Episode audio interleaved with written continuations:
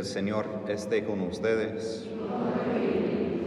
Evangelio de nuestro Señor Jesucristo según San Juan.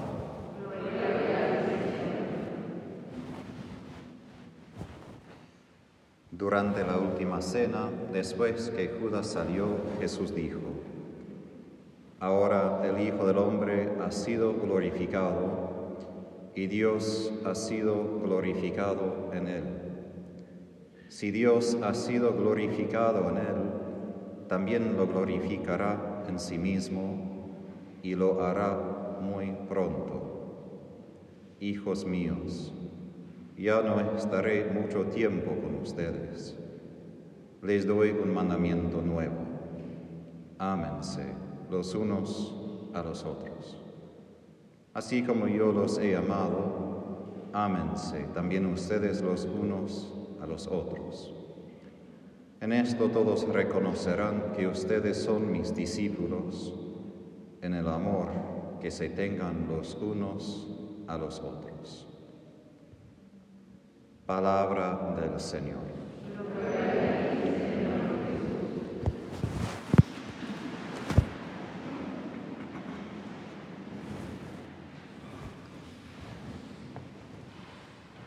Yo hago nuevas todas las cosas. Los que habían visto la película La Pasión de Cristo quizás recuerdan cuando Jesús está en rumbo a Calvario, el apóstol Juan ayuda a la Virgen a acercarse a Jesús porque estaba rodeado de soldados.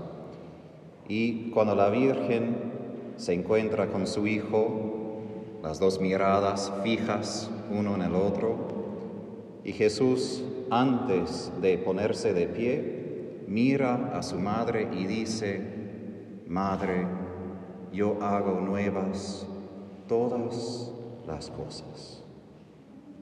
No es algo del Evangelio, sino algo del fin de toda la Biblia. Pero creo que es justo, es propio que habían puesto esas palabras ahí en la boca de Jesús, porque él sabía en ese momento qué estaba haciendo. Que no fue accidente, no fue simplemente injusticia por los demás, no fue algo fuera de sus manos, porque él mismo había dicho, yo tengo poder sobre mi vida, yo puedo poner mi vida, dejar mi vida por los demás y puedo recogerla cuando yo quiera. Jesús nos manifiesta su amor en rumbo al Calvario. Y a través de su amor, Él quiere renovar no simplemente algún rinconcito del mundo, ni simplemente los corazones humanos, ni simplemente la sociedad, pero todo el universo. La salvación que Cristo nos ofrece toca y quiere tocar a toda la realidad, no simplemente la realidad espiritual, sino también el mundo material San Pablo dice que el mundo gime en esperanza, esperando hasta que se revela la gloria de los hijos de Dios, nuestra gloria, porque toda la creación será renovada cuando nosotros seremos renovados, cuando Jesús vuelve. ¿Qué quiere decir esto por nosotros? Primero, si yo vuelvo a esta imagen de la Virgen, con Jesús en el rumbo al Calvario y el dolor que sentían, pero a la vez la esperanza que Jesús tenía, que Él entendía la razón por la cual lo hacía. También cuando Él miraba a su madre, Él ya vio todas las cosas renovadas. Hay una mujer de Suiza del siglo pasado, ella describió de una manera muy hermosa de que cuando Jesús ya estaba sufriendo, el padre había dado a la madre como inmaculada a su hijo para que en medio de su sufrimiento él podría ya ver el fruto de todo. Jesús ya podía ver en ella toda la creación renovada, una persona con corazón limpio, una persona completamente libre de pecado que manifiesta lo que Dios puede hacer con su amor y su misericordia. Lo que vemos en María es lo que Dios quiere hacer con todos nosotros. Por esto cuando la Virgen vino a Fátima dijo, no simplemente, yo quisiera que ustedes tengan más devoción a mí. No dijo esto. Ella dijo, el Padre quiere instaurar la devoción a mi corazón inmaculado. ¿Por qué? Porque el Padre quiere renovar, y de hecho, no había dicho yo, cuando dice en la segunda lectura, yo hago nuevas todas esas cosas, es el Padre que lo dice, no Cristo.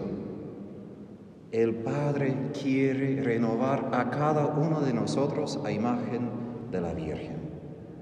Quiere limpiar nuestros corazones, sí, del pecado, pero también quiere hacer de nosotros, nuestra sociedad, toda la creación hermosa. Y como hay un canto en latín a la Virgen, tota pulcra es, eres totalmente hermosa, totalmente embellecida. Eso es lo que Dios quiere para nosotros también. Parece quizás muy fuera de nuestro alcance.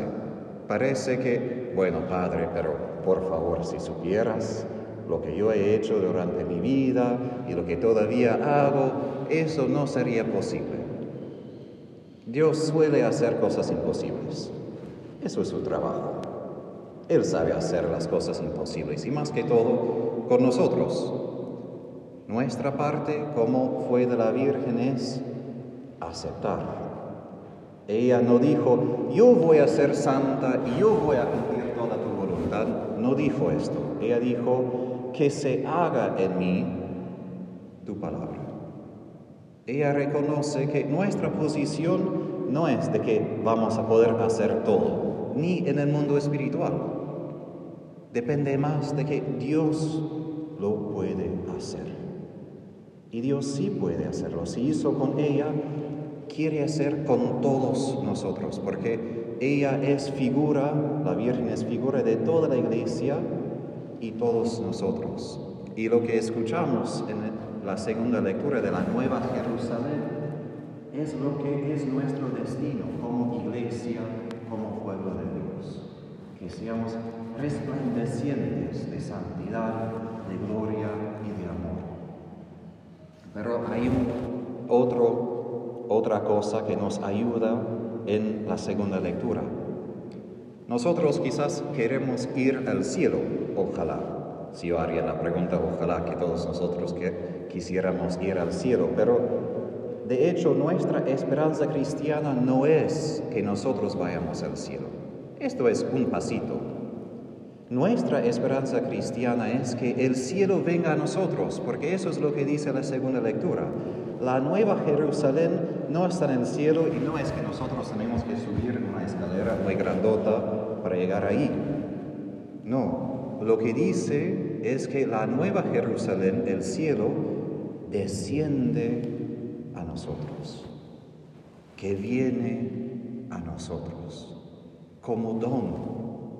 No algo que nosotros hemos merecido, que podemos decir a San Pedro a las puertas, mira, aquí es mi CV, aquí hay todo lo que había hecho en mi vida, por favor, permíteme entrar. Eso no funciona.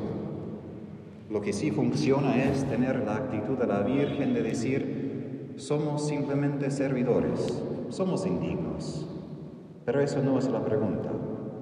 La pregunta es si podemos decir que sí, porque Dios es generoso, es misericordioso y mucho más misericordioso de lo que podríamos imaginar.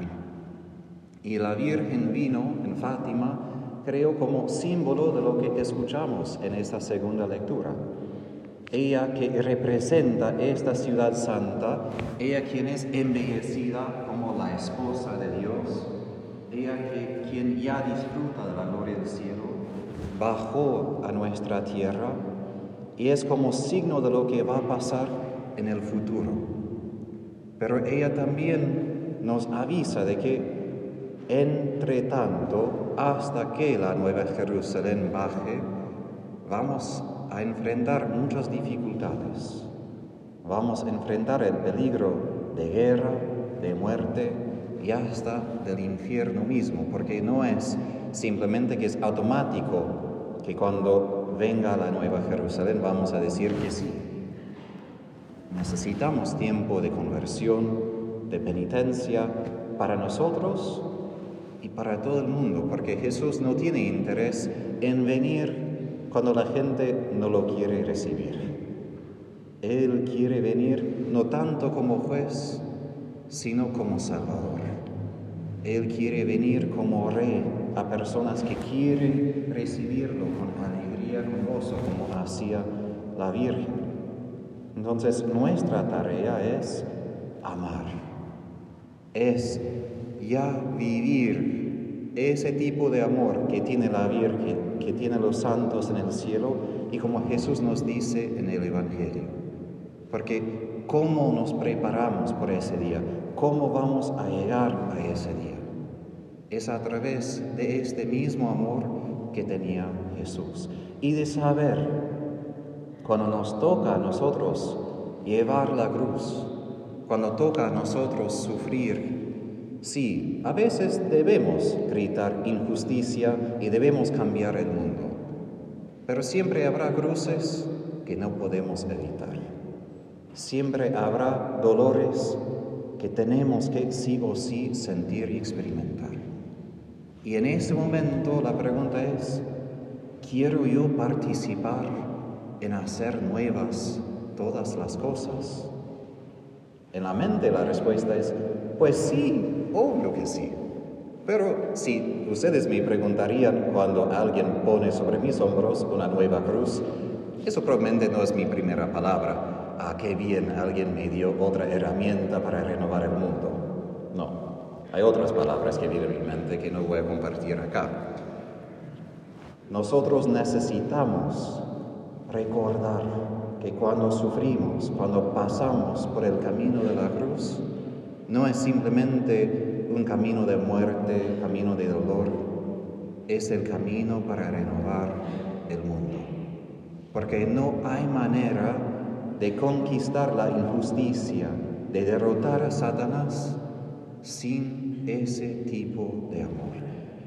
Y yo creo que el triunfo de su corazón, del corazón inmaculado de María, va a haber algo exterior en todo el mundo. Pero más que esto, porque a veces esperamos hasta que como venga algo espectacular. Pero la victoria de su corazón, ¿cuándo fue? Ya fue en Calvario. Cuando la Virgen tuvo que enfrentar el odio de tantas personas Tuvo que enfrentar a Satanás y los demonios. Tuvo que enfrentar su propio dolor y todavía escoger amar. No es poca cosa. Y yo recuerdo cuando yo estaba frente de la estatua de la Pietà en Roma, en el Vaticano, hubo una mujer, una, una madre de tres, y ella, como solamente una madre podría preguntar, me preguntó Tadeo, ¿cómo ella lo hizo? ¿Cómo ella pudo amar frente de todo lo que pasó a su hijo? Y no tenía respuesta, porque creo al primer momento no debemos simplemente explicar con muchas palabras, sino de sentarnos con esta pregunta, de mirar a lo que ella pudo hacer no sola, sino con la gracia de Dios. El amor sí es capaz de vencer el odio, de derrotar a Satanás, no solo en Dios, no solo en el corazón divino de Jesús, sino también en nuestros corazones débiles. Es posible y eso es lo que la Virgen quiere de nosotros, yo creo. Cuando ella habla de su victoria, del triunfo de su corazón, es la victoria de la fe sobre la duda, esperanza sobre la desesperación, de amor sobre el odio. Pero eso no es una victoria que va a aparecer en las noticias, no va a haber breaking news, urgencia, que alguien escogió amor otra vez por la milésima vez. No habrá.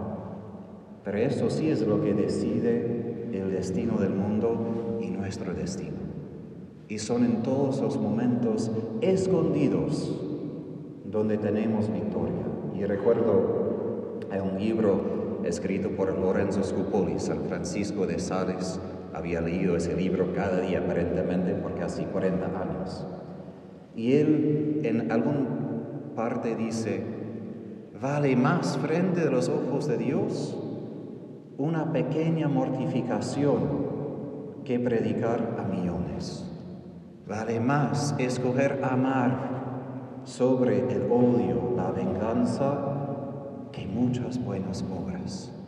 No es malo predicar, no es malo hacer buenas obras, pero esos momentos pequeños, donde solo Dios ve, es la prueba de nuestro amor hacia Él, porque solo Él ve, nadie más lo va a, a ver, nos va a aplaudir, no vamos a tener nada de gloria.